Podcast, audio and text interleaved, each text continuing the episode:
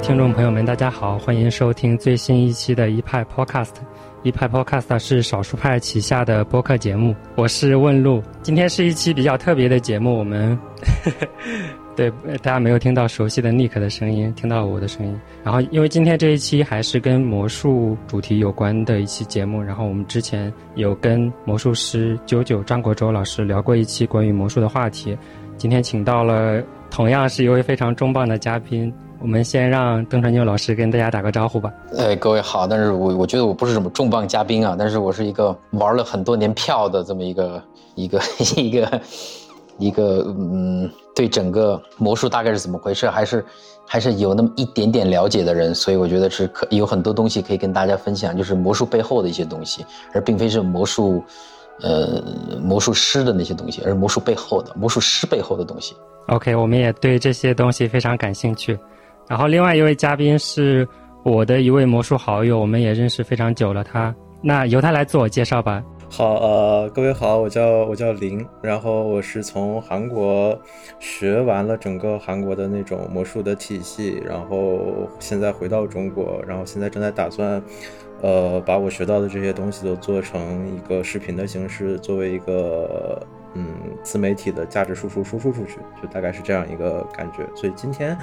我会说很多，就是你们比较感兴趣，但实际上不是你们大脑里想的那种，就是什么九阴真经或者是九阳神功之类的没有，就是，呃，很底层的说一些魔术，就是韩国魔术，他们呃，就最底层的一些提升逻辑吧，就这样。OK，还有我们的最后一位嘉宾，Nick 跟大家打个招呼吧。呃，大家好，我是 Nick。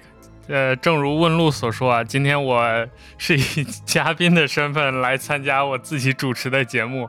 呃，我解释一下为什么有这个安排，就是因为最早跟问路聊，就问路说要攒这么一个局，就是把关注的魔术师还有朋友拉在一起，然后聊一下和魔术推广传播相关的一些话题。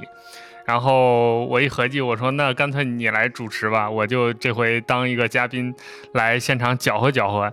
呃，我们之前听众朋友们应该也知道，我这个多少关注一点魔术，然后跟问路聊也聊过很多关于魔术的话题。我们也是因为魔术认识的，这个之前在节目里都说过。呃，总而言之，这期我就是一个来掺和、来吃瓜的这么一个群众。对，还有一个原因是尼克被隔离了，本来我们俩是要都在办公室里一起录音的，然后他今天又来不了办公室，只有我自己在办公室。对，这是一个突发情况。就本来今天那个原定好的是应该我跟问路在同一个地方录音，然后两位嘉宾在各自远程。但我早晨一醒来看到社区通知，我这个楼被封了，有一个密切接触，所以 天降隔离，我就只好我们 执行了 Plan B，今天由问路来主持。可以，那我们就开始我们今天的第一个话题，还是跟疫情相关的。我们。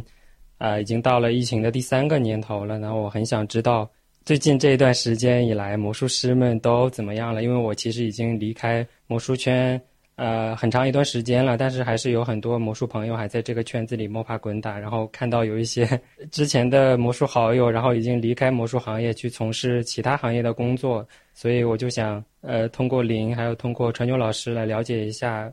你们身边的这些魔术师们现状都怎么样了？其实没有太多的变化，我觉得变化不大。因为当然会有一些人改行，但是我觉得改行这个是不光是魔术这个行业，对吧？是有很多行，比如说以前是做旅游的，或者你以前是做酒店业的，这个是面临很大的冲击的，都会改行。我觉得改行其实是面是因为疫情的原因，是整个世界的一个变化，其实对每一个行业都冲击很大的，都会带来。不停的变化，只是说这个改行的频率，呃，加深了，但是并并没有说那种大面积的，就是整个行业就是完全不干了，也挺难的，因为我觉得大部分的魔术师除了魔术啥也不会，是吧？所以他改行他也干不了其，他也基本上干不了其他的这个行业，所以他也就是这么将就着呗。但是只是说，有些人可能就是开始做产品了，在魔术的产品，有些人可能做直播。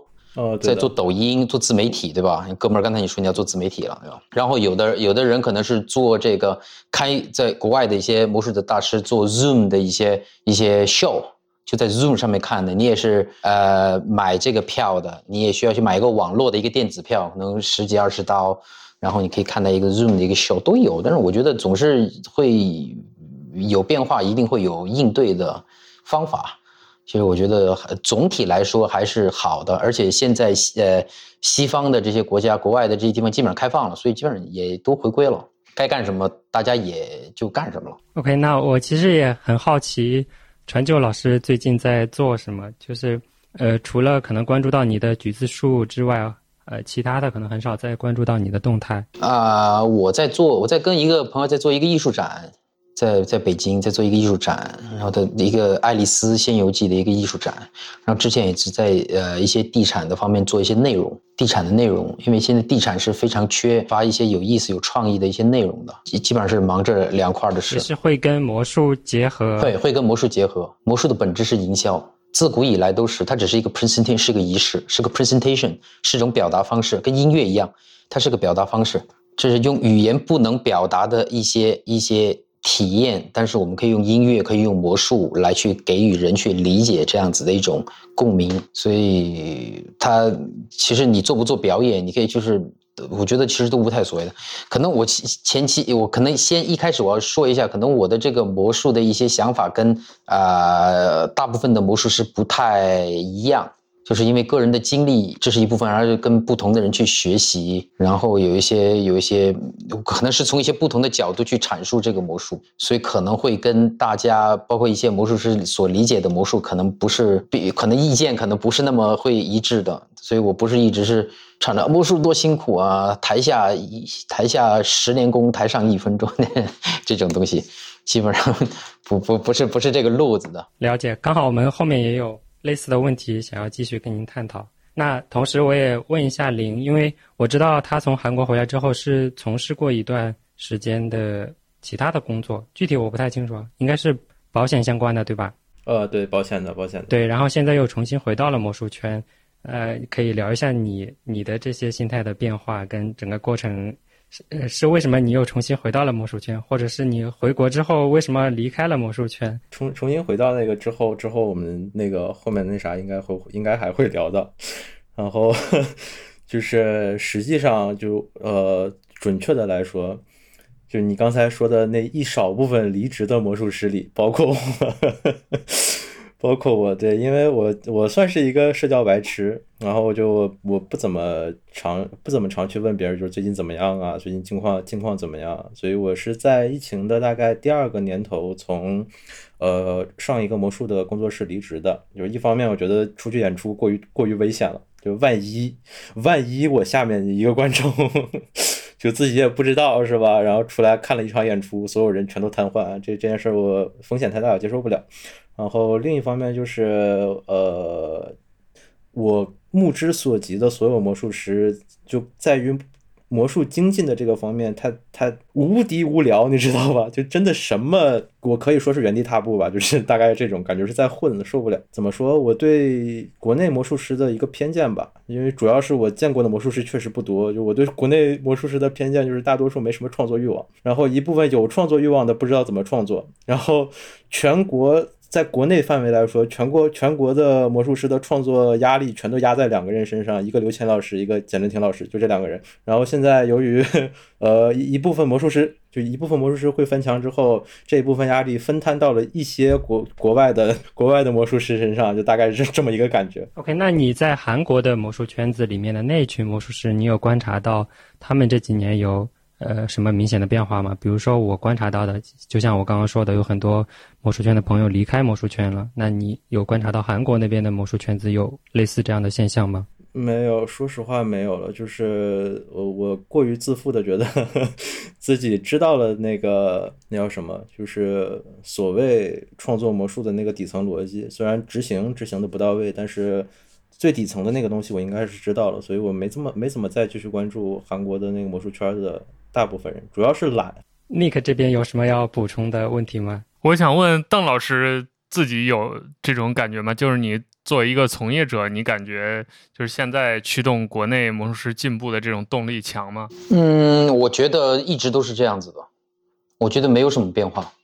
我觉得他也不是说你有疫情你就没有创作的动力或吧，对吧？你要想你这个你创作这个东西，我觉得要不就是一直有，而且我觉得疫疫情应该是加强人创作的动力，因为你其他的事儿都没了，你本来应该去社交的不社交了，不出门了，没有那么东西可以看了，对吧？其实我觉得这个从环境上来说，是对一个喜欢鼓鼓捣这些奇奇怪怪东西的人，应该是一个加强的一个过程，而并非减弱。对，理论上应该是的，对。但是我能观察到的就很少。就很少很少有人在继续往上研究这个东西。嗯，我觉得，我觉得很多人研究他不一定会给你看。我只说我观察到的东西。对的，对的。嗯，就是如果你说你要观察到的是别人拿出来，比如说我要发视频，我要卖的，其实那些都是非常一般的。哦，那倒是。我可以告诉你，就是如果你能你能看到的魔术都是很一般的，就是正儿八经就是在魔术这个魔术这个这个，如果你要说它是一个圈子的话，它也分几层的这个圈子的。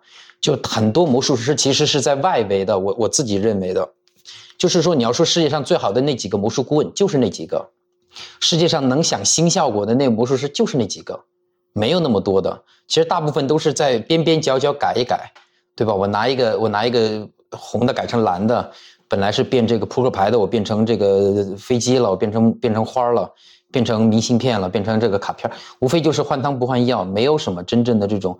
革命性的这个创作，说说实话，一直都是这样，就是行的永远行，不行的呢，这个太吃天赋了。说实话，一部分吃天赋吧，但是我在就我觉得我学到的东西是有一定的能，能就是能改善这方面的东西的，就是它有它是有创作逻辑在里面的。我我的想法跟你稍微不一样，我觉得这个是纯粹吃天赋，你的你的创作逻辑无非只是一个整合。只是把不同的东西看以最优化的形式变成另外一种结构来做一个整合，它并非是从零到一，你很难从零到一这个步骤，对吧？嗯，但是如果你不是从零到一，说白了，我觉得这个没什么创新可言。也不能说这个东西我做成五厘米的，我给你盖成七厘米，改成红色的了，然后底色改成花色的了，可以折叠了，这个就是一种创新了。呃，看怎么说吧。就也算怎么算是价值判断吗？我觉得算是价值判断。就是我觉得创新是一个一个从无到有，就是我自己的认为，但是我自己的这个看法就是从无到有，这个是一个创新。它不是不是不是我们，比如说我们现在可以创造出一匹金色的大象在空中飞，那这个东西是别人没做过的。OK，别人是没有做过的，但是大象别人大象是你见过的。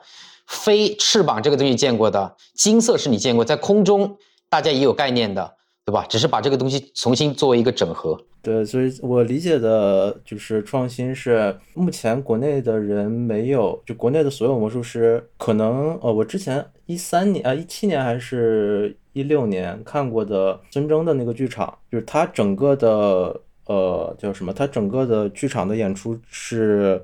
呃，有一个主题，并且他整个人的角色是在的，然后他呃整整场主整场主题想表达的东西也是有的。我觉得这个东西是是算一个创新的。但是我看其他魔术师的一些，就是的还还是那句话，我看的我看的东西很少。但是我看过的那些所谓的他们自己弄的剧场，都是就像九哥刚才说的，就是所谓的就就是排列组合，重新就是自己经常演的那些东西凑传了一个小时。或者是传了四十五分钟，然后硬传出的一个这样这样一个节目，我觉得这个东西不算创作，它就它就只是单纯的排列组合。我觉得想法稍微不一样一点。我觉得我觉得这两个都不是什么创新。说实话，你第一个创新就是有有主题的拼盘，对吧？第二个是没没主题的拼盘，无非就是这样。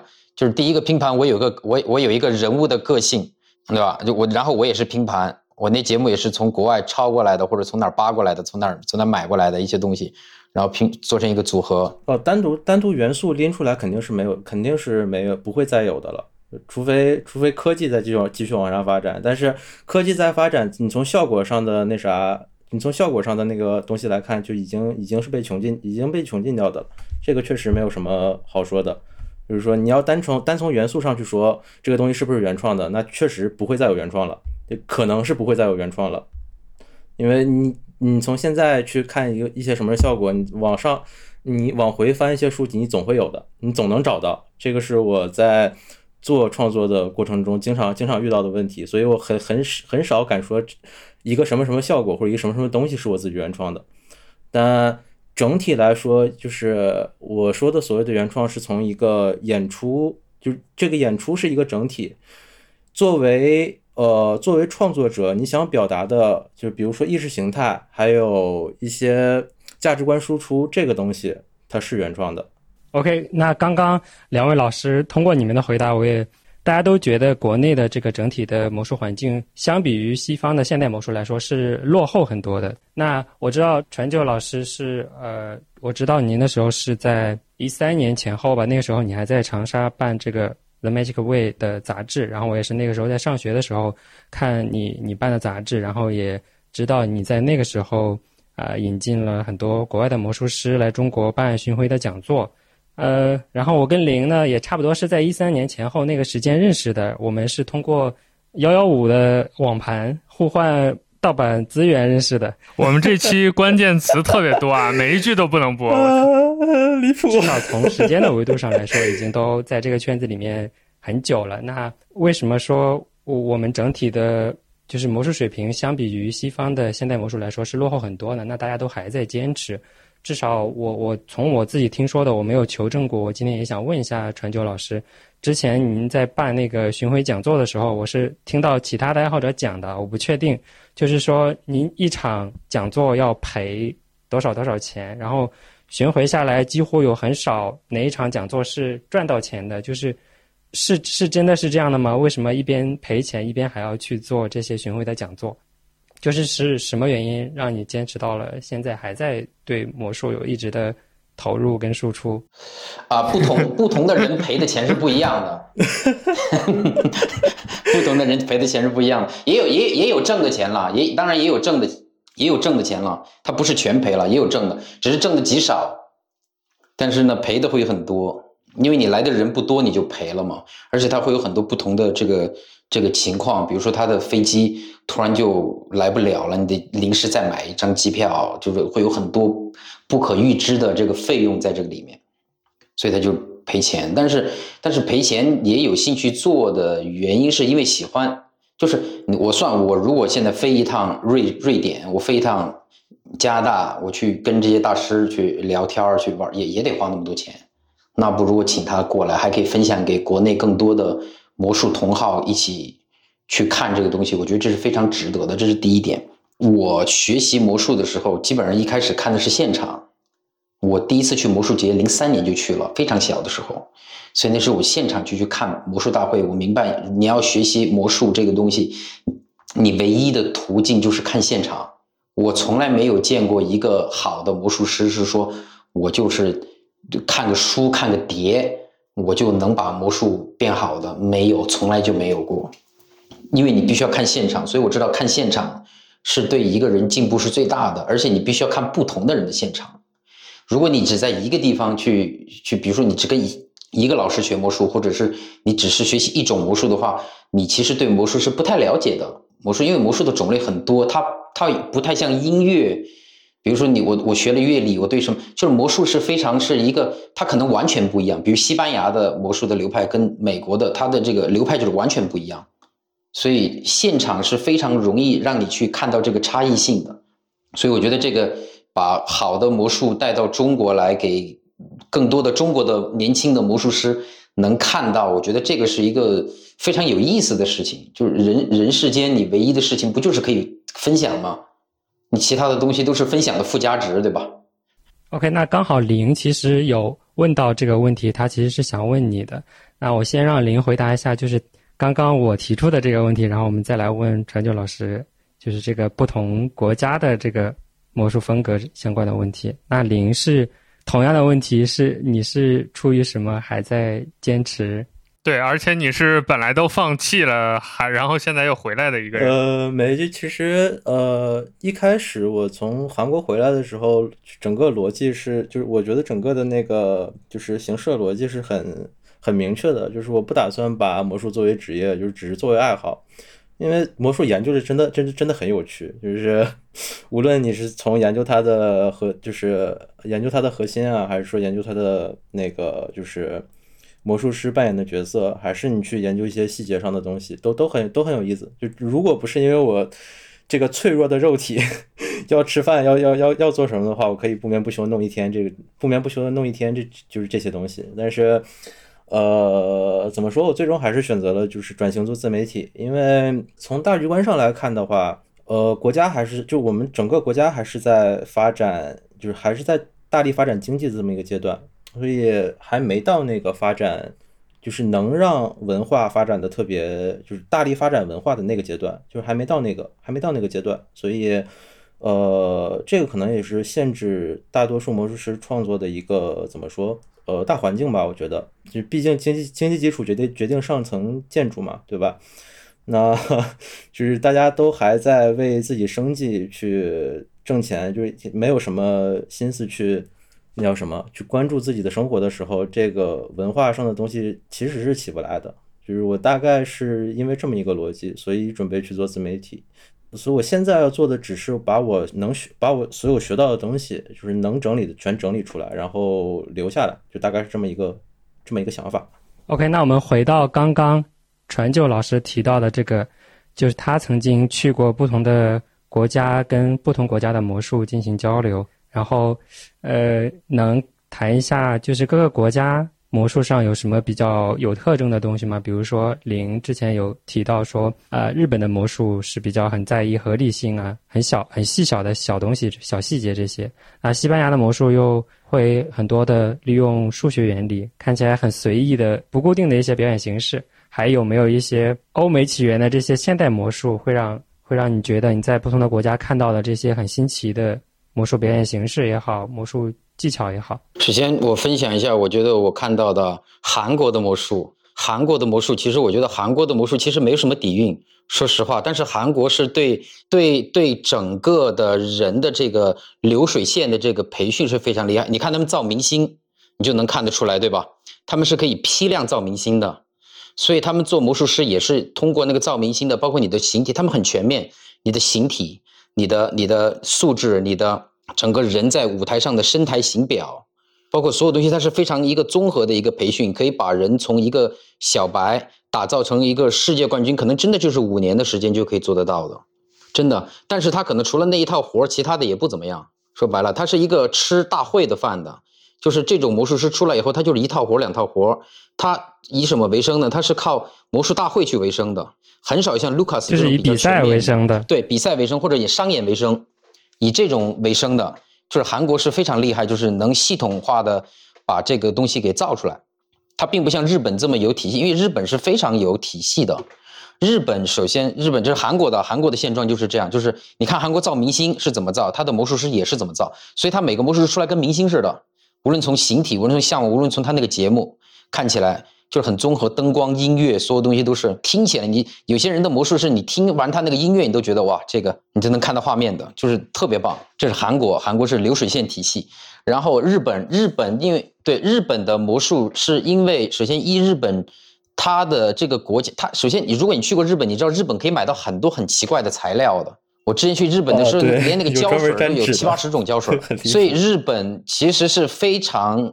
日本其实很全面。日本如果说是亚洲最强，其实没有人会给反驳的，就是因为它无论从道具制作，无论从想法，无论从细节，无论从这些东西，其实都是亚洲首屈一指的。就是美国人可以搞芯片，但是日本人可以把芯片做得特别棒。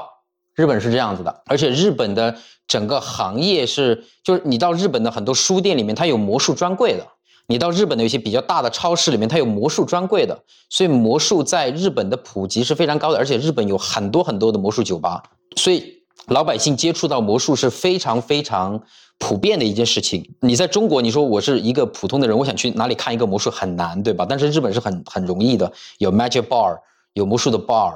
有魔术的商店，有魔术的大学，魔术的社团，就是非非常普及的，所以导致了一个日本是整个行业不同行业的人可以在，呃都能接触到魔术，所以它的魔术是很多面性的。其实，只是日本的人是比较古板，他很难欣赏有一些魔术，好像 jazz 这种 jazz magic 就是那种。呃，随心所欲的那种，好像一有些西班牙魔术师的那种，可能日本人就比较难的去学习，因为那种是机动性非常非常的高，没有一个固定的。但日本就是，如果你给他一个东西，他可以做的特别好。因为我在日本，我大概五年前在日本做过一个巡回讲座，我去了日本七个城市，我做巡回讲座，然后我每每一次在那里做讲座，然后来的人都是有各行各业的人的，就是他有些不是魔术师的，有些是那种我是做这个物理的，我是学物理的。我是学这个电子工程的，他不是就会会一点点魔术，但是我是开发眼镜儿的，都是这种人。所以日所以所以日本是一个很奇，就是它魔术发展的比我们早太多了融。会贯通吧，那种那种感觉。对，它的民间力量是很强大的。其实日本呢，只是你看不到很多日本，是因为日本很多魔术师他不懂英文，是你必须要到日本，你你你才能去能去了解，对吧？所以他就没办法打入国际的市场。但是你真正你你在日本你了解的魔术师可能就是那几个，对吧？但是日本有很多很棒的魔术师，但是都在民间。但是你必须要去到那个地方，你才能看到这个人，就是很特别的，非常非常特别。日本是这样子的，是其实很强的。然后西班牙，西班牙的魔术其实是很讲诗意的。西班牙的魔术呢是也是什么都有，但西班牙的魔术是非常有有故事、有魔术。说西班牙是世界上魔术师最强，我觉得其实也可以说得了的。真的，它不一定像美国那种工业化，把所有东西做得特别好，那最强。但是你要从结构、从魔术的美感、美学这些东西，西班牙肯定是数一数二的。就西班牙什么样子的魔术师都有，而且几个宗师都是在西班牙，呃阿斯卡纽和 Juan Tamariz，还有前段时间过世的那个 Gabi，对吧？都是都是西班牙人，这绝对是魔术里面的宗师了。就是西班牙是很在乎这个魔术的这个这个合理性，以及魔术的这个诗歌。所以他们是追求形而上学的，魔术是一种比喻。如果你看我玩扑克牌的魔术，只能看到扑克牌，就说明这个魔术不够好。但西班西班牙的魔术师好像也有呃语言上的问题。就我其实也看过一些西班牙相关的教学片，但是对，很多很多不懂说英文的，所以他也没办法打入国际市场，就不像是丹尼刀替子这种，对吧？全世界做讲座，就是因为他会一门语言，就会一门语言到底有多重要？确实，嗯 就这么重要西班牙，西班牙的形式比较依赖于比比较依赖语言，它它它它整个演出的话很多。所以我有一些美国的朋友的一些大师，他不太喜欢西班牙的这个魔术。我每次跟他聊，他说：“哎，西班牙的魔术太慢了，观众都要睡着了，我得十秒钟就棒，抓住观众的眼球。”是不同的流派，对吧？这就是抖做抖音和做 YouTube 的这个区别，就在这个地方。对，当时一四年还是一五年的时候，韩国有一阵儿就非常流行西班牙式的那种魔术，就是整个就是整个魔术圈从上到下吧，就无论是明星级的那些魔术师，还是民间的那些魔术师，都是就是无无比无比喜欢那种，他们就不停的在分析那些就是西嗯西班牙流派的那些怎么说整个演出的那啥，就那那那段时间还挺有意思。是因为为什么呢？因为其实我觉得是中国的魔术师是能理解西班牙的魔术的美感的，因为我们我们国家有诗歌，我们有五千年的历史，我们有大量的诗歌，所以这个是我们能去理解、脑补出来的那个东西究竟是什么的。你看一首诗，难道你只看那个纸上面的字吗？如果你看一首诗，你只看懂了字，就说明这个诗写的不怎么样吗？哎，对，这这就是我跟你说的，我我我说的原创性，就是作者表达的是什么，这这个所谓的原创，你不能说你不能说每个字都不是我原创的，你就说这这东西不是我原创的，就大概是这么个意思。对，但是但是这个我们先不讨论，我们一个事情一个事情的讨论，对吧？所以这是西班牙的，西班牙的，所以西班牙的魔术很美。如果你真的很喜欢近距离魔术的话，其实西班牙绝对是一个魔术的圣地。而西班牙有甚至有魔术的博物馆，巴塞罗那，我去巴塞罗那是有个博物馆啊，是面对普通人开放的，就看一百年前到一百年后这个魔术的那些道具啊、装置啊、历史啊、海报啊、录像啊，你还能看到这样子的。所以就是西班牙人很喜欢魔术。真的很喜欢魔术，而西班牙是很擅长于做这种悬疑的这种感觉，很厉害。我很我自己也很喜欢西班牙的魔术。法国魔术呢，其实也挺有意思的。法国魔术是很奇特的，也挺浪漫的。说实话，就是法国有很多特别棒的手法的大师。我记得在 YouTube 上看的最多的节目就是法国二频道他们邀请的全国各地的魔术师去演出的。我不知道那个节目它是具体是个什么样的节目啊，但每次。看到都是里面的片段，就像一个夜总会一样，但是邀请到世界各地的魔术师。他他这个就是法国的曲苑杂谈，对他就是法国的曲苑杂谈。他不只是魔术的，有时候会有杂技的，有时候会赋予的，什么都有的。他是法国的曲苑杂谈，但是是法国 style 的曲苑杂谈。他们的制作很好，剪辑很好，所以每个魔术师都愿意，而给的钱也挺多的，所以每个魔术师都特别特别愿意去。而且你你你会有一个很好的片段留在网上嘛，对吧？何乐而不为呢？又对自己是个宣传。而且还可以说，哎，我去法国演过一次出，对吧？还可以吹一下牛逼，所以我觉得这个是，就很多魔术师都是挺挺挺乐意。而且魔近代的魔术是在法国起源的。哦，是吗？这个我不知道的。近代魔术之父叫 Robert Robert Houdin，Robert Houdin，他是法国人，他是正儿八经把魔术这个东西变成一种，就是大家你得你得穿上礼服啊，你得着装，你得到一个地儿，然后你买票，然后你得在一个漂漂亮亮的剧场观看的，就把魔术以前是怎么地摊儿啊、庙会啊这种东西，把它带到这个这个这高级的地方的。其实把魔术变成一种艺术，就是大家要坐在一个地方去欣赏的，跟歌剧一样。是 Robert Houdin 是一个法国人搞的。所以呢，就是它也算是法国也算是魔术的一个起源的一个地儿，而法国人是非常奇特的，就是有很多很新的想法，很特别的想法，就挺难琢磨的。就是有一些，好像 get in Bloom，就是一个法国的一个魔术大师，就是很多 idea 的，就是非非常，就是你看完以后叹为观止的，也有很好的顾问，很好的创意，都是法国是一个，我觉得他没有所谓的条条框框框住他的，就什么东西你觉得从法国出来，你都觉得啊，那也有有有可能。真的是这种感觉，对什么样子的魔术从那说啊，有可能，对法，你说这个好夸张，这是谁搞的？法国人搞的啊啊，是有点像他们搞出来的，是比较像他们的风格。法国是能有这样子的感觉，很浪漫。然后呢，呃，德国其实也不错。美国，我可以说美国，因为美国是一个我们不能忽略的一个国家。美国是集大成，我觉得是美国是什么都有，其实它什么都。没有那么精，但是它的工业化做得很好。一个是二战的时候，因为有很多艺术家就是流落到美国嘛，就逃到美国嘛，然后就让美国就是能包容不同的艺术形式。就是你是什么，你西班牙流派的西班牙流派，你也来也有市场，也有你的市场，对吧？你是搞这种的啊，日本的日本的你也可以来，也也有市场。就是它包容你不同的风格。你什么风格都有，就是如果你去美国，你想看什么样子的风格的魔术，基本上都有。但是美国最厉害的，其实它是一个资源非常好的一个匹配，这个是其他国家可能是真的是做不到的。就是你看好莱坞的电影你说他的剧本真牛逼吗？不见得，当然也有牛逼的啊。但是它大部分的还是那种像 Marvel 这种，它是一个工业化的产物。就是有些东有些电影，你好莱坞电影的是你你已经他的那那三幕其实已经都已经想好了。就是你看，你基本上看前面五分钟，你就知道这个后面的结尾是什么了，对吧？但是你还是愿意看下去，因为它制作好。就是你看美国的这些人做演出，他的道具是非常棒的。如果你去 Vegas 看过他们的秀的话，他们的灯光、他们的舞美非常棒。就是他们是专业的人，可以做专门的事儿。就如果你换到中国，可能一个魔术师还得自己做道具呢，我得自己会锯，自己自己得喷漆，自己还得搞个遥控，自己还得粘。自己的还得准备自己的桌子，对吧？那自己搞很多东西。但美国这就是专业的，就是我是专门是做硬币道具的，我是专门做这种木头的道具的，我是专门做这种电子道具的，就是已经已经那个已经分工已经分得很细了。其实你从分工的这个角度来说，就可以看到一个一个地方的经济。你读亚当斯的那个《国富论》，对吧？你的分工越精细，你的这个经济就肯定发展的越好。所以美国是一个工业化非常。强大的一个一个国家，而且他把这个娱乐化也做得很好。美国有魔术城堡，芝加哥有 Magic Lunch，Vegas 有很多魔术的秀，就是它已经产业化了。就是我从大学里面，我可能接触到魔术，我应该去哪里学，跟谁学，去哪里比赛，然后去哪里去哪里演出。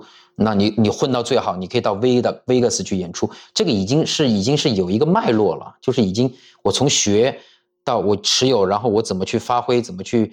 酝酿怎么去变现，这个已经是有有有很多路了。但是这个在中国，你其实你是看不到的。就是你学了魔术行，那你学了魔术，然后呢，你怎么办呢？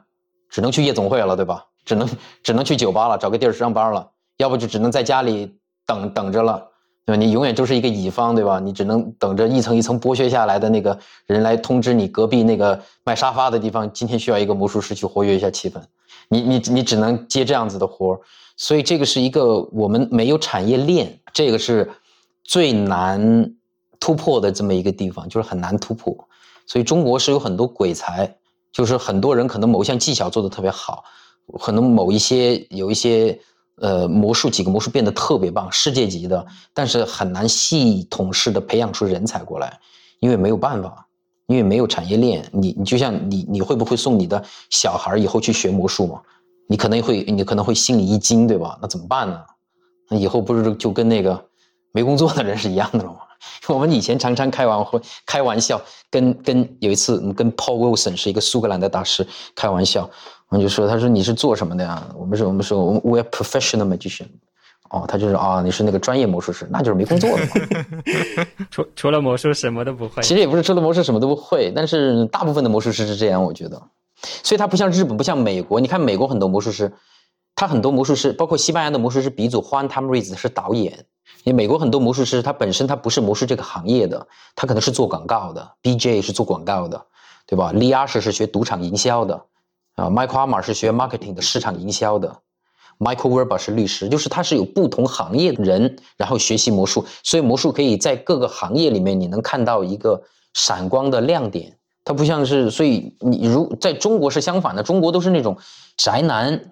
然后学习呢也不太好，然后呢也不愿意学习，然后也也也也长长得可能也不太帅，对吧？平时呢也也你你如果你抛开这个人不学魔术，可能他也交往不了女孩儿，对吧？大家也不怎么愿意跟他玩儿。然后这么一个人没办法，他就说那我怎么办？听说学魔术还挺有意思的。突然一天一看到魔术了，觉得哎呦魔术好啊，这个东西他骗到我了，所以他他人是躲在魔术后面的。我们本来希望通过这期节目可以有更多新鲜的血液进到这个圈子里，但是我觉得大家听完之后就从入门到放弃 了。不会不会，你相信我，你从入门到你把这个这种感觉。不会，你把这个播出去，你把这个你你把这个播出去，如果。我觉得你必须要让别人看到里面是什么，对对对，才能让人更好的去了解我在这一行。我如果我要参与这一行，那我的优势是什么？我怎么去做？我应该怎么去做？而不是迷迷糊糊的把人给忽悠进来，这样也不长久的。我们不需要那么多魔术师的，我们需要好的魔术师。我们不需要一万个两分的魔术师。我们需要十个八分的魔术师，对吧？而且我听刚才邓老师这个描述，我感觉就各个国家或者各个民族。和魔术的这种关系，和他们本民族和文学的那种关系或者风格很像，就或者说他们整个民族对于艺术的那种感觉，也会在魔术的表演里面体现出来。尤其是欧洲、美国，对美国都浅一点。美国是搞特牛，所有东西都搞特别牛，能变个飞碟出来，对吧？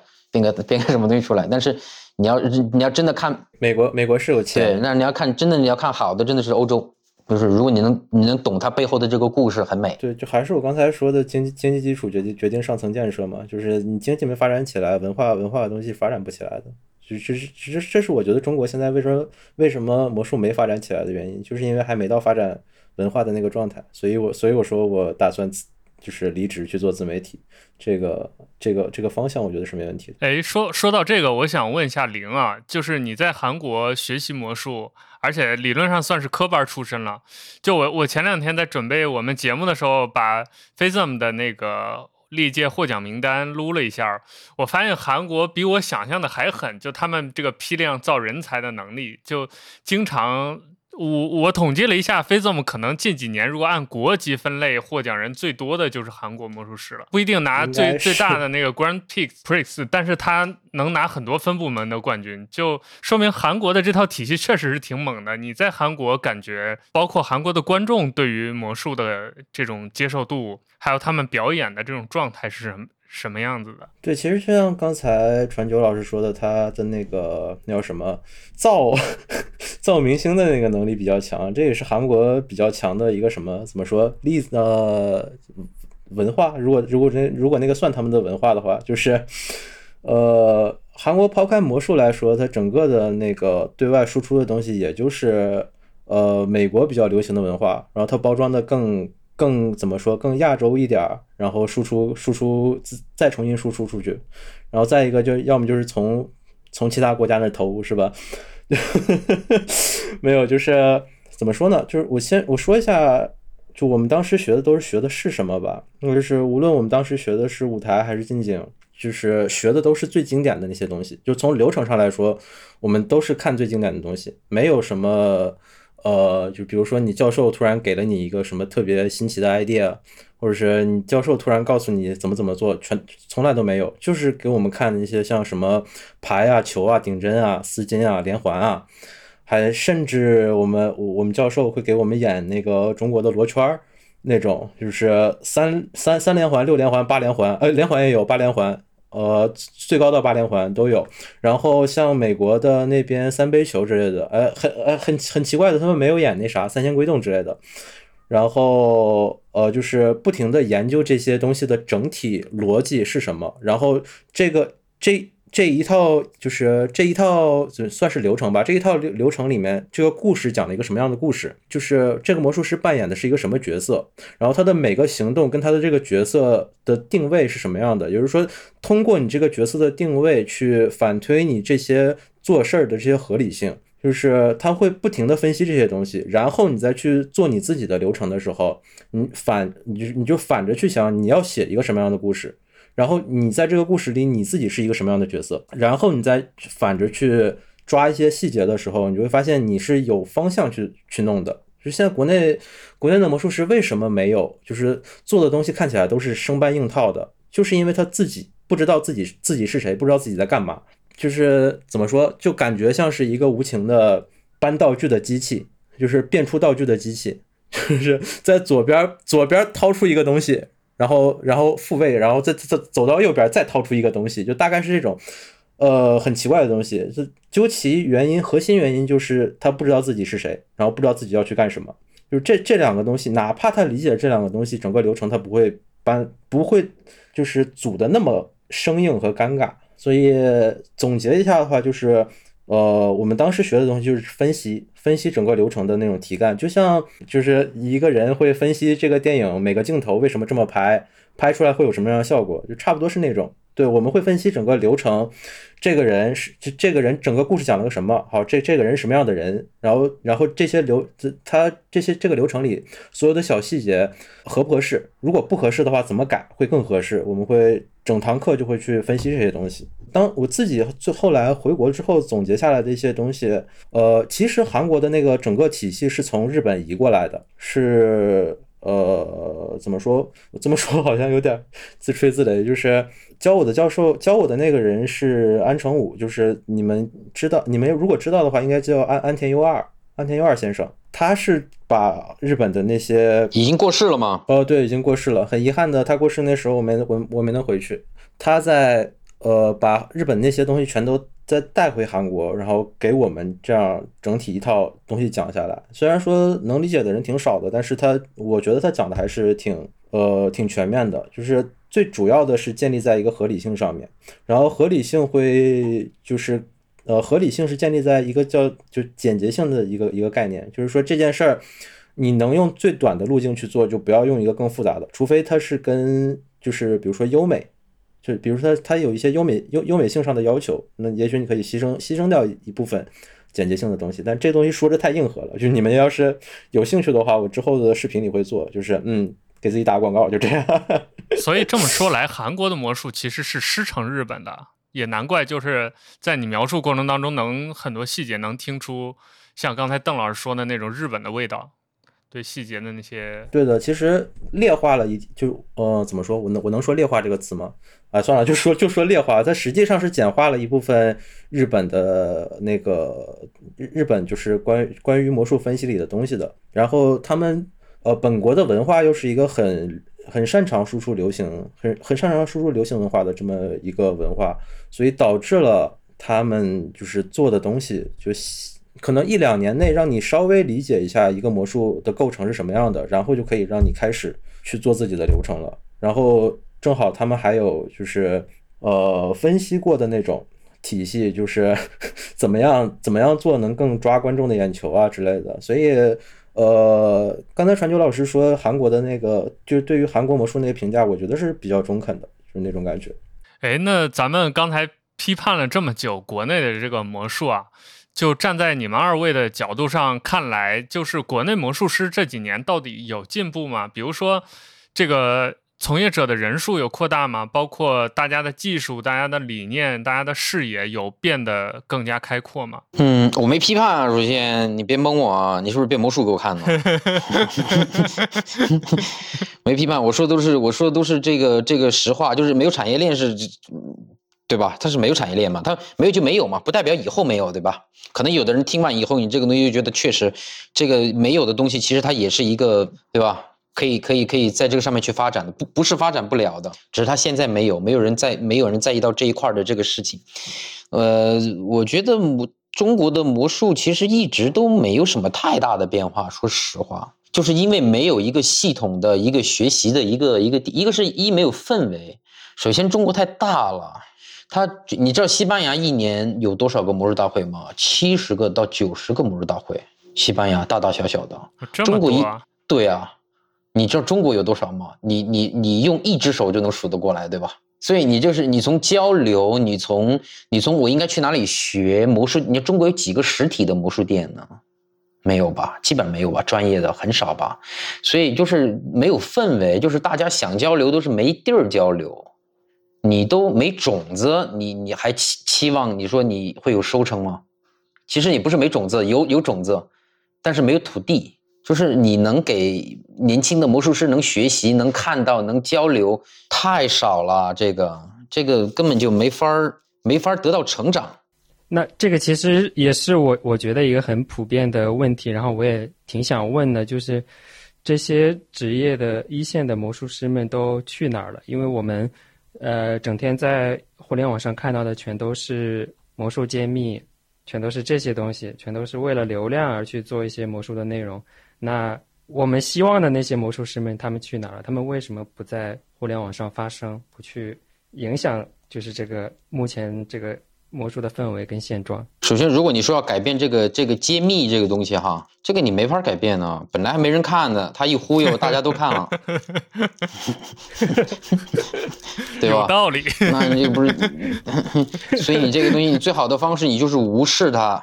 你还打广告啊？你说这个频道天天揭秘魔术，哎，我还不知道呢，我再继续看一下这个 免费代言人了。首先，你不可能做这个事，最好的方式你就无视它，因为这个哪个国家都有，它不是只有中国有，美国也有。你在 YouTube 上面你看不到很多揭秘魔术的吗？日本没有吗？哪个国家都有，但是就是有这么一群人存在。这个我觉得你这个你你你你消灭不了的，他人家也靠这个吃饭，你他也没犯法，对吧？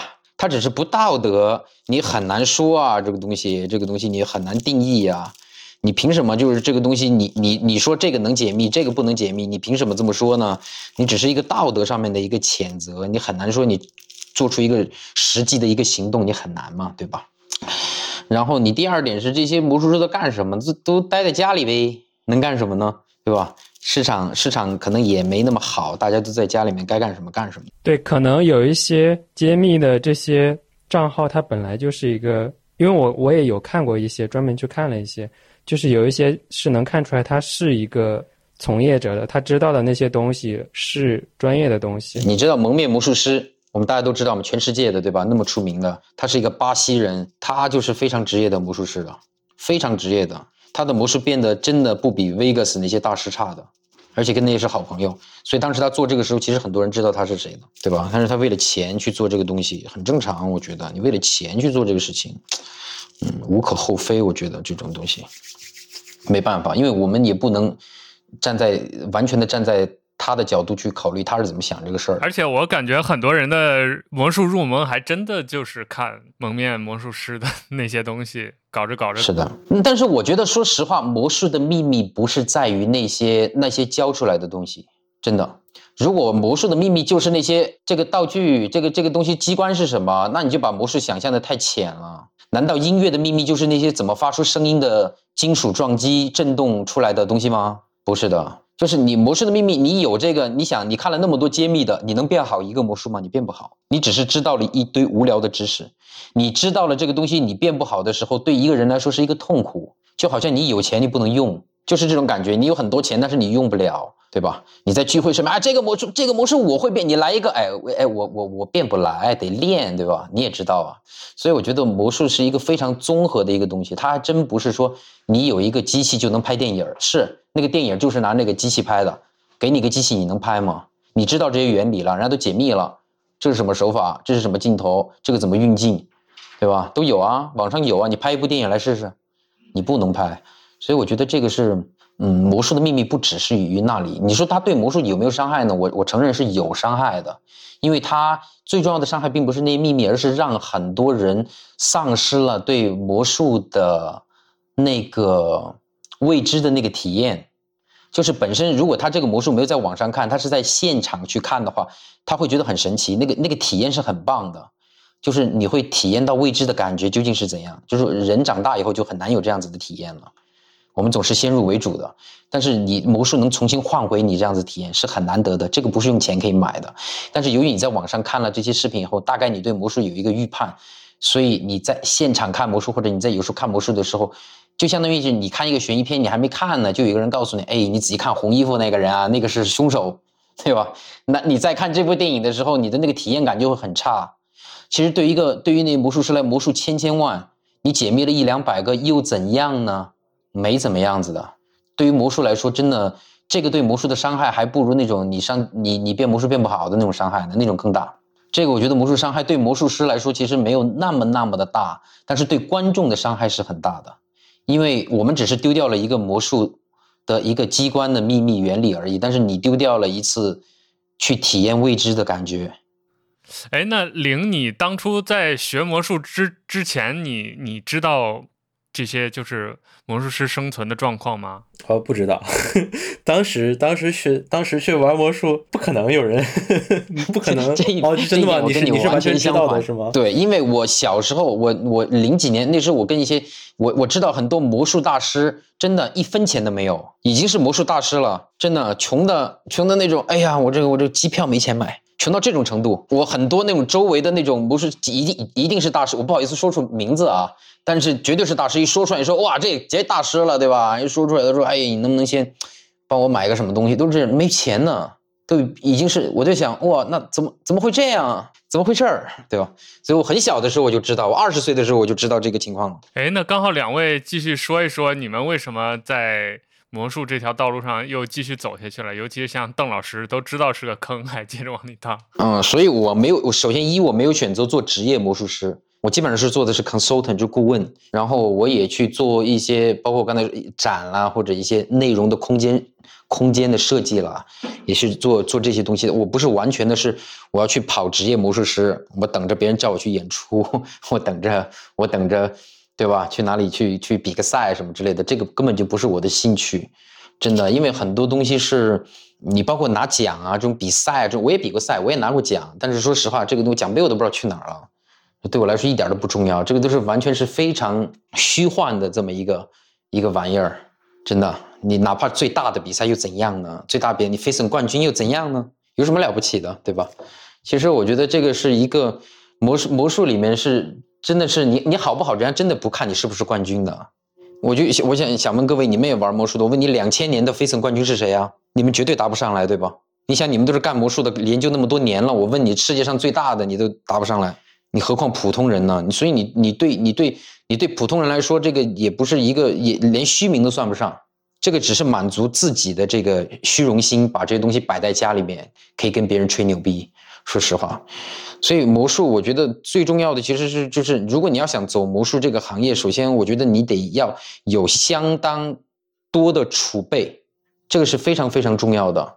就是你一定要想好你的对魔术的你这条路，经济实力、时间各方面你都要，你要先想好魔术这条路应该怎么走，你究竟要做什么，也不一定全是经济实力，我觉得，但是你必须要想得很透彻，你要想得很透彻，你要你要做什么样子的人。他不光是魔术师了，你要做什么样子的人？你要你要做那样子的大师吗？也可以，没问题。那你就要忍受贫穷，对不对？这个东西是可可，你啊，你愿意做是可以的，当然没问题。你就研究学术嘛，你也很快乐。你怎么人一辈子怎么不是一辈子呢？你难道说那大师不牛逼吗？非常牛逼。我敬重的很多大师都没钱的，真的没什么钱的，但是真的是大师，我很爱他们。你你不能交朋友只看钱吧？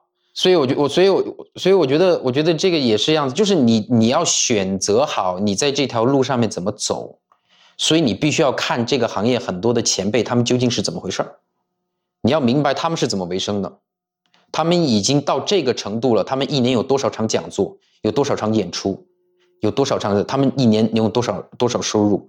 其实，如果你能跟他们混在一起的时候，你就大概就对他们这个有了解了。其实这个时候你在做自己的判断，然后你再自己选择你走自己的路嘛。我觉得这个没必要说，我先干干完了以后，就是你你先，我觉得是你先要有一个方向。所以我觉得开眼界很重要，开眼界比你就是学魔术究竟学什么，比学魔术本身这件事情要重要的很多。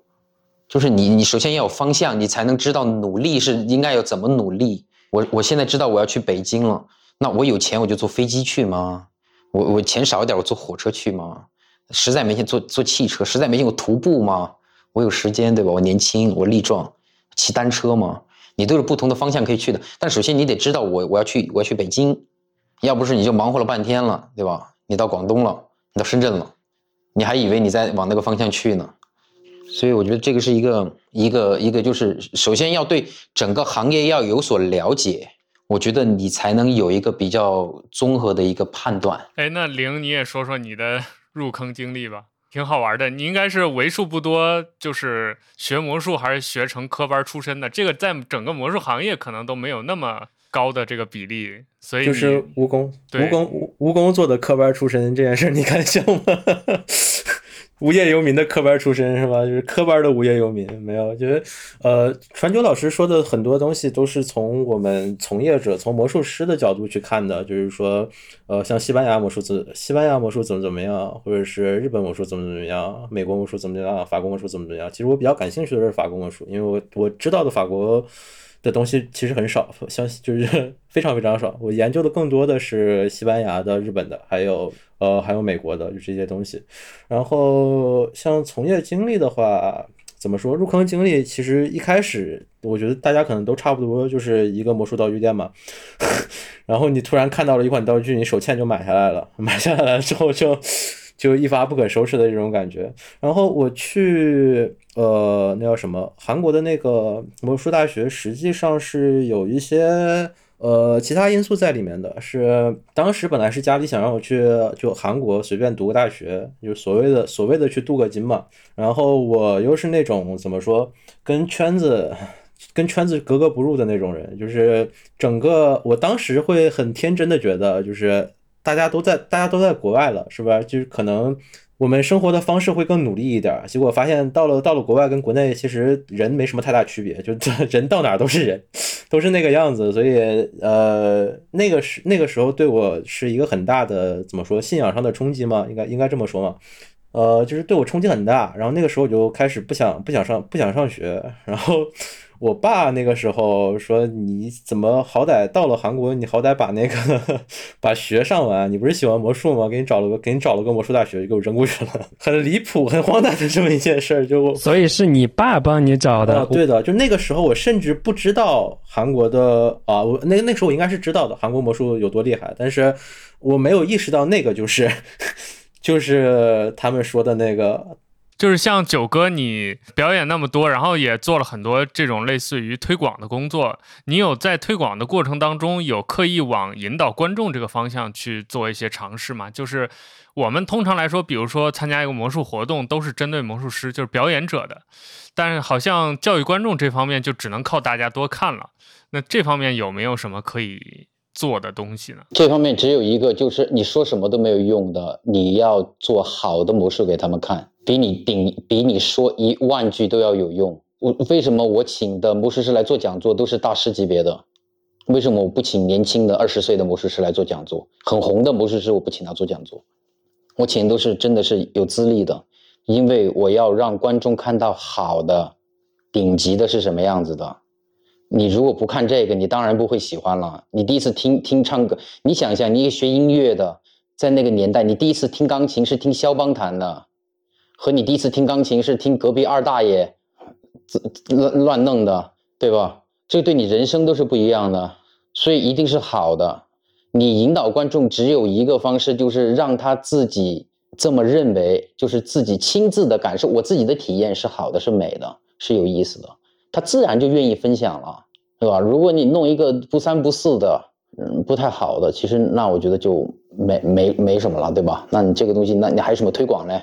你卖假货，你还推广，所以我觉得，所以我觉得就是只有一个，就是你的魔术够好吗？然后你你你你你请的这些人，你办这些大师的活动，你这这些人够好吗？够好，一定会有人记住的，一定会有人推广，一定会有人想分享，就这么简单。我的想法跟九哥有一点点区别啊，也也不是有很大区别，就是 我觉得个人在这个层面上努力，就是努力能影响能影响能影响的东西很小。就还是这个东西，你绕不开，绕不开受众的那个境界，就是你跟他说什么都没用，就除非他真的是自己自己就很有钱，然后他自己很懂得享受生活，他才会去想自己生活就是自己生存以外的那些东西。那现在整个中国的基本盘就是想想。大部分的那个基本盘还是每个月可能工资一千块都不到的这这些人，你觉得你让这些人去说去想一个什么东西？钢琴不存在的，音乐不存在的，他们最最主要的东西先是怎么样让自己生活更好一点。所以这个没有办法，这就是我为什么就是最终想了一下是不去做魔术师的一个原因，因为我觉得没办法，就是没办法。OK，那我们聊了这么多，呃。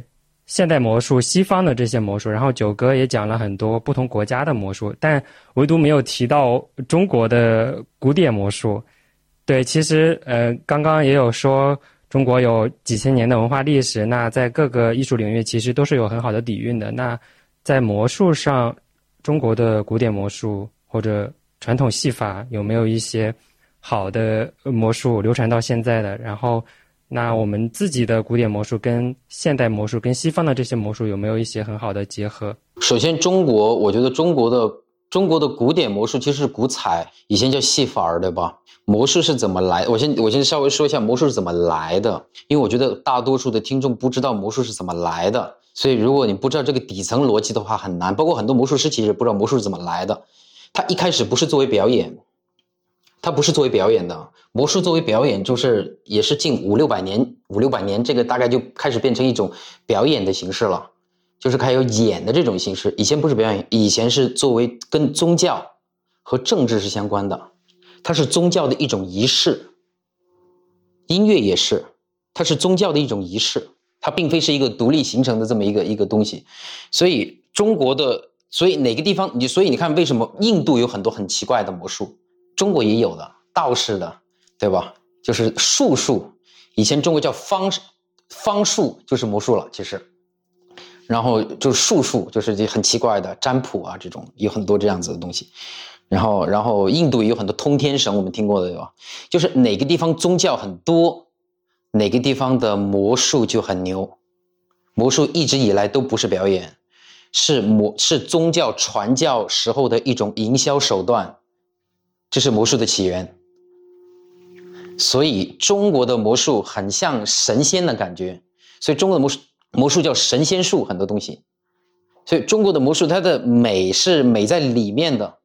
中国的魔术首先特别懵，就如果你真正看到那种古彩的大师去变这些魔术的话，非常懵。所以好像刚才为什么你说韩国他们放 cups and ball 三杯三，他为什么没有放仙人栽豆？因为他们学不会，真的非常难。入门非常非常的难，中国的魔术就是那些古彩的老师傅。如果你要学他那一套，十年功夫至少，你没有这个时间，你根本就拿不下来。所以它更多的是偏向技巧性的，有点像杂技这种性质的吗？技巧和哲学，哲学是非常重要的，因为中国自古就有兵法。魔术的本质是什么呢？魔术的本质就是发生一个你未知的现象，当你的心理的活动。我去揣摩你心理的活动是怎么想的。魔术的本质就是这个，魔术是人看出来的，它不是独立存在的。没有人这个载体，魔术就不存在了。它是人看出来的这么一个东西。那你看到这么一个东西，你会怎么想呢？你会想那个碗里有几个球呢？有一个球，还是有两个球，还是有三个球，还是有还是没有球呢？是在乎你怎么想，而并非是在乎里面真的有几个球。它如果里面真的只有一个球，但是你以为有两个球。你打开，你被蒙了，对吧？你被蒙不是因为那个球被蒙，而是你被你以为的这个东西蒙了。魔术本质是心理学，所以中国的魔术是非常讲究这个的。包括螺旋嵌彩、三仙归洞这些东西，它里面的这个东西是进可攻、退可守的，是跟兵法是一模一样的。就是真的是蒙坏了。如果你真的能看到现场的这种古彩大师给你玩魔术，你别以为你真的有多懂魔术。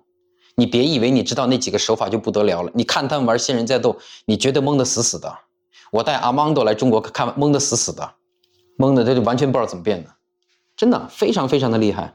所以中国的魔术，所以它的，但是它麻烦就麻烦在一点，它就是因为它没有得到一个，因为它传承比较难，它不像西方的魔术，比如你去你去你在韩国你学魔术，你学四年学五年，你觉得你略有小成了吧？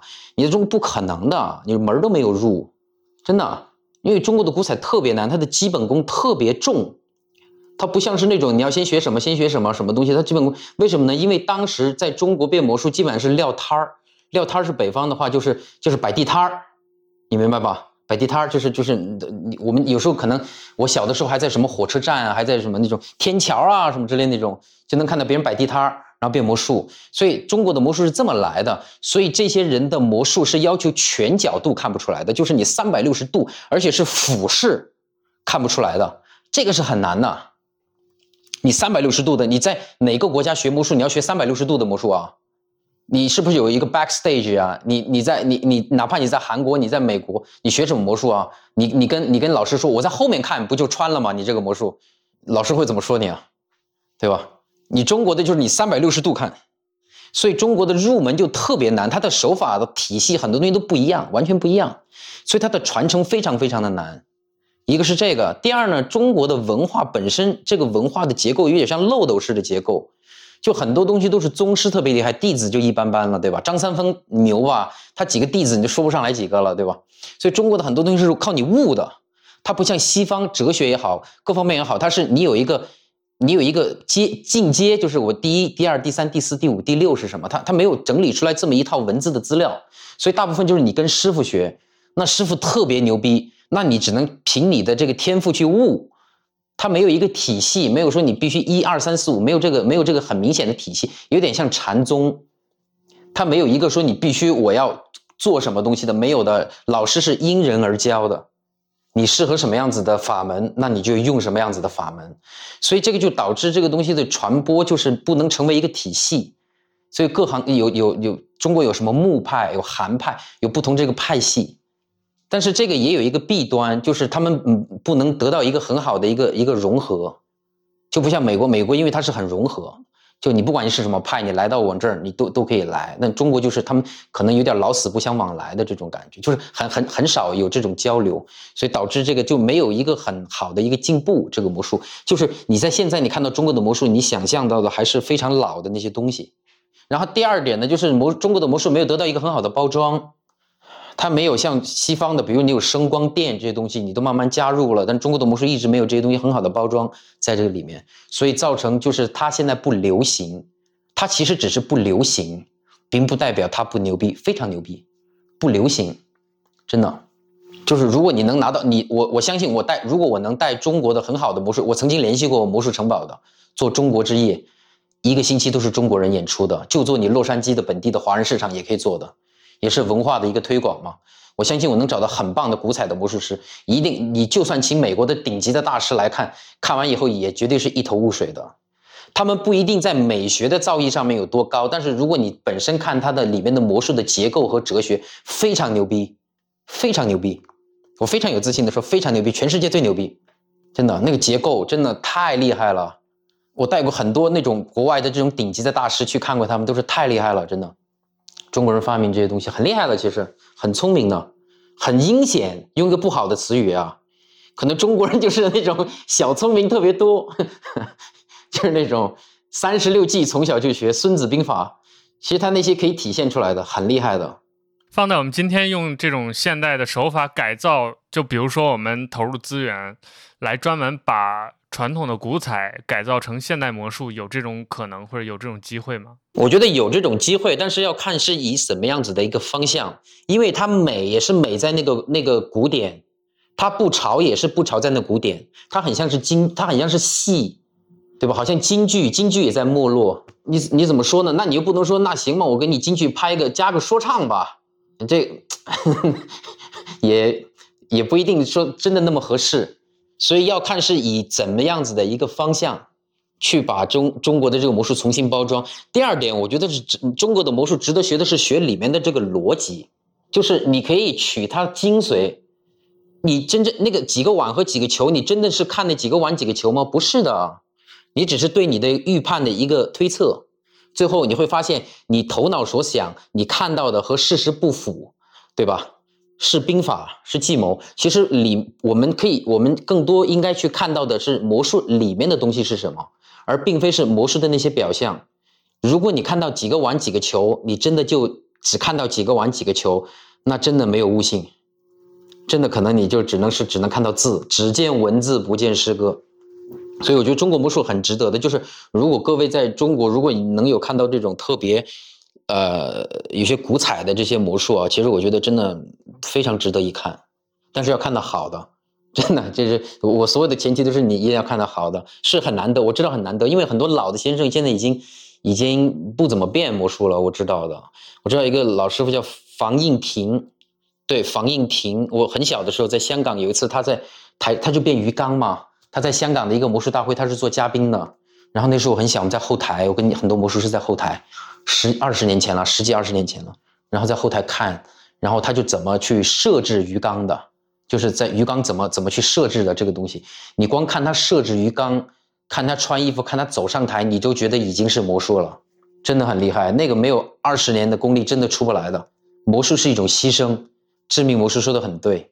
所以那一刻你就突然能体会到魔术是一种牺牲，那我们这种付出算什么呢？你总觉得我付出很多，我做了很多事情，我做了很多东西，对吧？你看完以后，你觉得我什么都没有做过。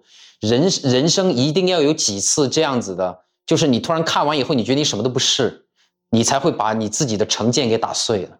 一定要遇到给你三颗痣的那个人吗？我们我们像我们这样的爱好者一直在。学习魔术有这么多年的时间，都很少有机会现场看过这样的演出，甚至呃在线的视频都很少看到，确实挺难看到传统魔术的。是的，但是很棒。你有看过现场变鱼那些很厉害的，拿根绳子，然后走到你旁边，就拿一根绳子，然后就往你的兜里一放，一拉出来一条大鱼。对，这个很小的时候在曲苑杂谈有看过。对，左慈戏曹操，已经太久没有看过这样的节目了，很 crazy 的，很很，你第一次看，你绝对懵死了，你觉得我你你要骂脏话的，你知道吗？那种情感。那刚好，呃，聊到这个话题，想到就是我们国内其实现在也开设了，也是在北京的一所高校，然后老师是李宁老师带领的团队，其实也是偏传统戏法的，也是偏向传统戏法的吧。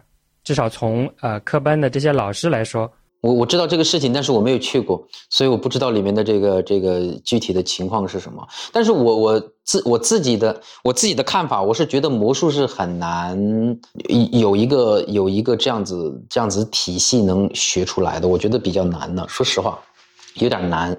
魔术有点吃，呃，Lance b o r d e n 说的，这是兰斯伯顿说的，但是我觉得各行各业都是这么说的，都有这句话，就是不是你选择魔术。而是魔术选择你一样的，就是你看那些好多大师，他都没学哪儿学过魔术啊。Paul Daniels 他学魔术没学，那是自自己玩儿很多东西，对吧？长大还没干魔术呢，然后过了一段时间又干魔术了，人还是大师，对吧？很多这种例子的，就他也不是说我去哪个地方去学出来的，没有的啊。因为我们也不了解具体的里面的培训是怎么样的，然后首届毕业生到现在也没有毕业。所以我们现在也不清楚它具体是怎样的一个教育体系。确实，像你刚刚说的古彩的戏法，我们真的太少看到了。嗯，这个很可惜，很难学。因为，因为我问过那些师傅，我说你有几个学生啊？也有几个学生，但是真的，你明显看到学生玩和老师玩真的是不同级别的，你就明显知道这个就断层了。不过，我觉得今天邓老师很重要一点就是，我之前是对这些古彩有严重偏见的，包括我看的也不多嘛，都就我看到的，我感觉是一些很初级的吧。就我觉得以现代魔术的视角，肯定都是觉得一般般啦，甚至还不怎么样。听了刚才邓老师介绍，我。感觉就是我的问题，应该是我没有看到真正的好东西。我在地摊上看的那个东西，我都我都我都觉得超级顶。就是你知道那个东西它不会不是学的特别完整的东西，但但你我在学呃就是科班科班出身之前看古彩戏法的时候，就是这个人为什么不好好说话？这是我第一这是我第一反应。第二，他为什么穿这么像古代人？这是我完全接受不了的两点。然后等我。嗯，所谓的科班出身之后再去看这些东西的时候，呃，就会更在意他他的那个后面的编排，还有就各种各样的，就是你会发现他所有的当时的那个动作都是在预判观众的预判，非常牛逼，非常顶。但唯独他的问题是啥？就是就像九哥说的，他传承不下来的原因，就是因为他是。真真正正的纯粹的实战，就是市井的地摊儿，我摆下来，确实就是要很多人很很多人围着我看。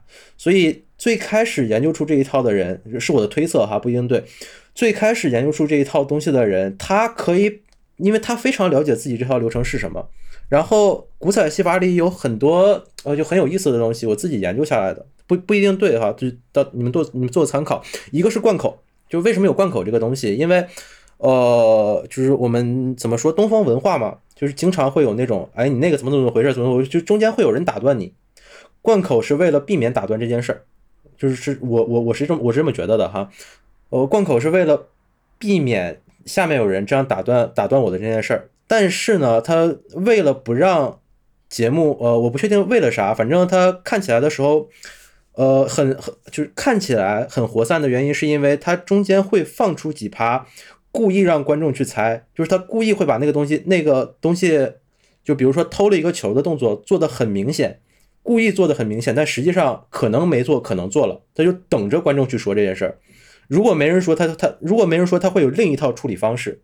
或者是等人说，就是他的那个方式很活络，他虽然很活络，他但他整个一套体系非常完整，所以这个东西你想传承下去，就不单要求你的老师变得好，还要还要要求你的老师能讲明白。但是，呃，我不知道有多少人做过就是教学的这教学的这种经历，就是你做得好不一定就能讲明白，因为每个人理解理解东西的方式不一样。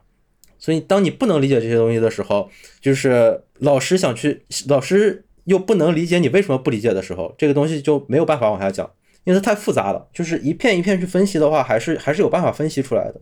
但主就是刚才听九哥说的话，也有这么一个问题。我突然想到，就是你光能表达是能表达的事儿，但是听的人。怎么接受还是另一码事儿，就中间的那个信息信息损耗会非常大，所以这个是他我觉得他很难传很难传承下来的东西。但是有很多东西是能单独拿出来分析的，就这个东西分析下来，我觉得也是也是一笔很很大的宝藏。就是我不确定。他们现在有没有教这个东西的？就是有没有分析这个东西的那啥？贯口呢？它有两个，一个是不不打断是一其中一个原因，第二个是因为你要想想啊，他为什么要这么说呢？因为他们以前是靠这个为生的，哥们儿，有一天如果你在地摊上面去变魔术为生的话，你也得这么说话。你首先得吸引别人来看吧。你要像我们这么说话，谁来看呢？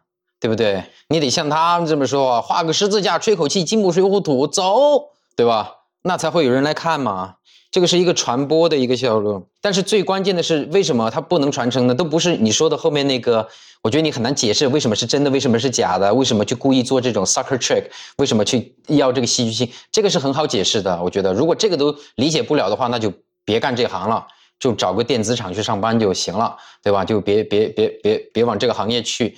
最难发展的地方是因为这个，你干这一行你没有收入。我现在告诉你，干古彩一年能挣一百万，你觉得有没有人去？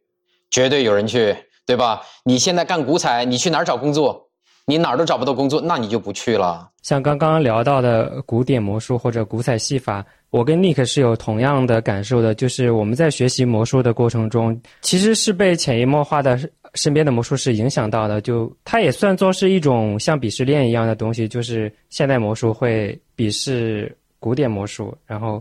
那时候花切跟魔术还没有分得很清的时候，呃，这些爱好者之间相互也会存在鄙视链，然后玩牌的会鄙视玩道具的，都都多多少少都会存在这些。我觉得还是可能大家看的相对比较少，然后接触的比较少，看到的好的魔术比较少，然后会形成这些。所以还是那句话，希望大家有机会的话，一定要去现场感亲自感受一下魔术。那我们今天已经聊了差不多。快接近两个小时，我们用最后一个问题做一个总结吧。就是我们不管是对魔术有好的预期也好，不好的预期也好，我们聊了这么多。那如果说你身边有朋友或者你的亲人想要成为一名魔术师，或者想要创业去做一个魔术项目，你还会推荐他加入这个行业吗？嗯，我会，我会让他先花。一点时间，花一点精力，花一点金钱去明白这个行业究竟是怎么回事儿。我的建议是这样，就是因为我不能给予一个人他做还是不做的这个概念，因为你你这个太不负责了，对吧？我对你的基本面都不了解，我怎么看？我怎么知道你的这个价格现在是虚高还是怎么样子的呢？对吧？所以你你很有钱，你有情怀，你想投入这个事情，那也欢迎啊。但是如果你想靠这个挣钱的话，你想要走资本市场，你要想怎么去玩这个东西啊，那也是另外一种玩法。我觉得这是不同的玩法。你可以玩的很有格调，很有品味，但是独乐乐的，你也可以把它玩成众乐乐，这是不同的这个玩法。所以我觉得就是，但是如果你但凡要做魔术这个行业，或者你想你想投资魔术这个产业，建议你要先对魔术整个的历史也好，整个发展也好，整个的你想对标的项目也好，至少要有一个非常详细的一个。怎么说呢？详细的一个了解，你不一定会，但是你一定要了解，这样再去做你自己的这个判断，就是不要晕晕乎乎的就看了几个魔术觉得挺棒的，然后你就参与进来了，这样就是很非常危险的。但是我当然是欢迎的，对吧？如果你能把魔术搞得很好，那就是里程碑式的人物，那何乐而不为呢？当然我是乐意的，但是但是从人与人之间的角度，我就觉得就是可能要就是先先看，你先观察。先去了解，先去学习，这个是需要时间去去那个的，去去慢慢去沉淀的。你想做艺术的生意，你必须真的是要懂一点艺术。OK，那林，你作为一个科班出身的呃魔术师，你会对身边的朋友或者亲人会有怎样的建议呢？我我今天可能会对“科班出身”这四个字 PTSD，就是呃。就是看目的吧，跟跟九哥说的差不多，就是你要说这个东西，你目的就是为了挣钱，肯定肯定就你 能趁早不去就趁早不去，是吧？但是如果你说你是为了职业追求的话，就我还是那么句话，就国家还处在一个大力发展经济的状态，是吧？现在现在现在到了精准扶贫精准扶贫的这个状态，但还没到一个大力发展文化的状态，所以如果你有职业追求的话，就可能意味着你会吃不太饱。或者说你在追求和吃饱这件事儿那个平衡点，你找起来可能会非可能会非常非常难。呃，我曾经觉得这个魔术是个很好的爱好，就是它相对比较吃就吃心智和吃智力，就是我觉得它是能非常快速的让人理解，就是比如说你要做一件事儿，就是呃怎么说，就设定一件事儿的目标，到最后反馈让就反馈给自己，就是总结一下自己。哪儿做得好，哪儿做的不好，然后再优化这一整个的逻辑是很很很顺的。我曾经是这么想的，就是这样一个呃魔术是一个很小很很好的从小见大的这样一个逻辑。但后来我仔细想了想，我觉得其实是因为我知道了这个大逻辑，然后再返回来看魔术这个小逻辑，可能可能看起来比较顺。所以其实理论上什么兴趣爱好都都都能做到这件事儿，就是主要看你有什么样的兴趣。就是单纯他作作为一个兴趣爱好来说的话。就是我觉得孩子是不适合做不适合学魔术的。三年级以前的孩子甚至不适合看魔术，因为他心智还心智还没到那种，就是魔术是建立在常识之上的。就是如果你连常识基本的常识都没有的话，我可能在纸上。变了一个，就是让纸上的一个什么东西跟着我的手指活动，可能跟他在动画片或者是在 iPad 上看到看到的东西，他不会有觉得什么太大的区别。然后再大一点，就是学魔术这件事，我觉得小学毕业之前就别别别学别学魔术这件事了。就是一方面，呃，政治来说的话，就是我刚才说的，就魔术是建立在常识之上的，就是你也许看到表象的时候，你能觉得这个东西神奇，但你再往内部去深扒的时候。就是最基本的这个换位思考，就你听起来很很简单，但其实真正去做的时候是非常难的一件事儿。就是引导不到位的话，就你举举一个非常不恰当的例子，就是如果一个孩子能意识到我的父母并不会弄死我的时候，就这个时候，这个幼兽在现实的层面基本上就是已经已经是无敌的了。当然，这是我被迫害妄想发作，是吧？你要是你要是觉得我说的是疯话，你就当听一乐。就总之，我是非常不建议孩子去学魔术，就是甚至特别小的孩子不要带小孩子去看魔术。就魔术，我觉得魔术是给大人看的，就是给成年人看的一个东西，就给给有常识的人看的这样一个东西。然后另一方面，我就是曾经有个教育界教育界的老老前辈跟我说，就是就其实魔术比较适合于老年人。我其实认同这个逻辑的，就是你从受众分受众分析上去看的话，老年人心智是肯定是没问题的。然后他有自己的生活，不用每天忙于自己的工作，他是有他是有自己的时间跟钱去置办一些道具，然后从社交方面去做一些自己的演出，然后还可以顺便锻炼一下自己的那个大脑和身身体协调协调性。其实我觉得这是个非常不错的建议。所以如果自媒体人我这边转型失败的话，我可能会尝试去做这方面的东西。OK，我也想听一下 Nick 怎么聊这个问题，因为我们俩其实也是通过魔术认识的。然后你可能呃长时间的都是一个玩票的性质。那如果你身边有这样的朋友，你会怎么给他建议呢？我就比较怎么说呢，就是中规中矩的建议吧，就是你考虑好你自己有没有家底儿和时间精力，包括你对魔术爱的，就是这个程度怎么样，就和选择任何一个其他职业一样吧。尤其是我觉得魔术是艺术的一种嘛，就你做这种艺术的职业或者行业，都会面临这种类似的问题。而且大家遇到的困境其实也都类似的，就比如说像绘画呀、摄影这些，现在算是显学的艺术的行业，但也并不是就每一个人进去都能过得很好的，就最终还是要看自己的主客观的这相统一的这些东西吧。我大致的想法是这样。OK，那我们今天的录音大概就到这里。最后的最后，可以给九哥还有林打一个广告，然后九哥。哦，你现在除了橘子树之外，还有没有一些别的项目？然后可以跟观众聊一下你的橘子树。有有别的项目，但是是保保密的，现在不能说。OK，你可以聊一些你想让更多观众知道的你所做的事情，可以帮你打个广告。嗯，其其实我没什么广告，但是我希望就是如果各位如果对魔术感兴趣的话，就是一定要去看现场，这是第一点，然后要去看好的魔术师。我觉得这个是非常重要的，因为因为人很难有这样子的一个机遇，能在就是我们成年以后，就是我们当我们对很多事情司空见惯，当我们对很多事情已经有成见的时候，很难有一个那么细小的事物颠覆你之前的认知，这个是非常非常棒的一件事情，打破你的这个认知的这个 bug。你突然发现，你所逻辑所构建的这个世界原来是有漏洞的，所以这一刻是很美妙的，很像一个过山车在你大脑里面做一个巡回。但是你知道这一切很安全，所以去享受这个过程。我觉得没有什么事情比体验未知和分享快乐更重要了。这是我想说的。其实九哥说完这些，我脑子里已经浮现了好多之前看到的一些美好的画面了。那林这边有没有什么想要给观众传达的？就给一般观众的九哥能说的基本上都说完了，就给一些魔术从业者吧，就一些一些建议。我觉得就是在在在在你看明白马哲之前，不要看其他任何哲学，就会越看越乱。这是第一点。在在马哲你看明白之前，不要不要去接触其他其他哲学。然后就是多去思考，多去思考。别人的那个流程，他为什么是这么做的，而不是说他是怎么做到的这一点。就想想他为什么这样做，他是一个什么身份去做的，他是一个什么样的故事去这样做的这件事儿，就是不要太过于实用的主实用主义的觉得，呃，我觉得这个东西好好，我直接拿这我直接拿过来演了，而是他这个东西为什么为什么会好？那我可不可以把这种好搬到其他东西上面，然后让我去做一个什么？就是我想表达的一些东西，我觉得现在，呃，现在有人想表达东西想表达的东西太少了，就真正输出的就更少。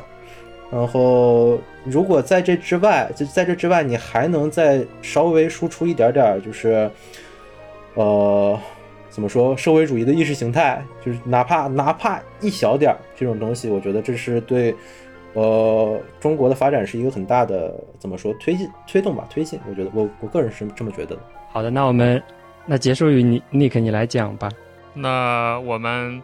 这期节目就到这里，感谢各位听众朋友们的收听。我们今天这期节目其实聊到了很多比较偏向魔术专业的东西啊，大家可以听听看。我觉得就是说，也说不定就能帮你进入或者理解魔术这个世界了。就我们这个播客，就整个中文播客圈吧，是为数不多在坚持，呃，偶尔就会跟大家安利一下魔术的这么一个节目、一个频道，包括少数派。也真的是少数派了啊！就是作为一个科技媒体，天天研究数字生活，还隔三差五的跟大家推荐一点什么魔术 app 呀，然后做一些魔术的播客呀之类的。其实也是，确实是因为我们很喜欢这个东西，而且魔术的体验，我们反复强调，就是它是为数不多的，说或者说绝无仅有的，能带给你这种像刚才大家都已经分享的那些很特别的体验的东西。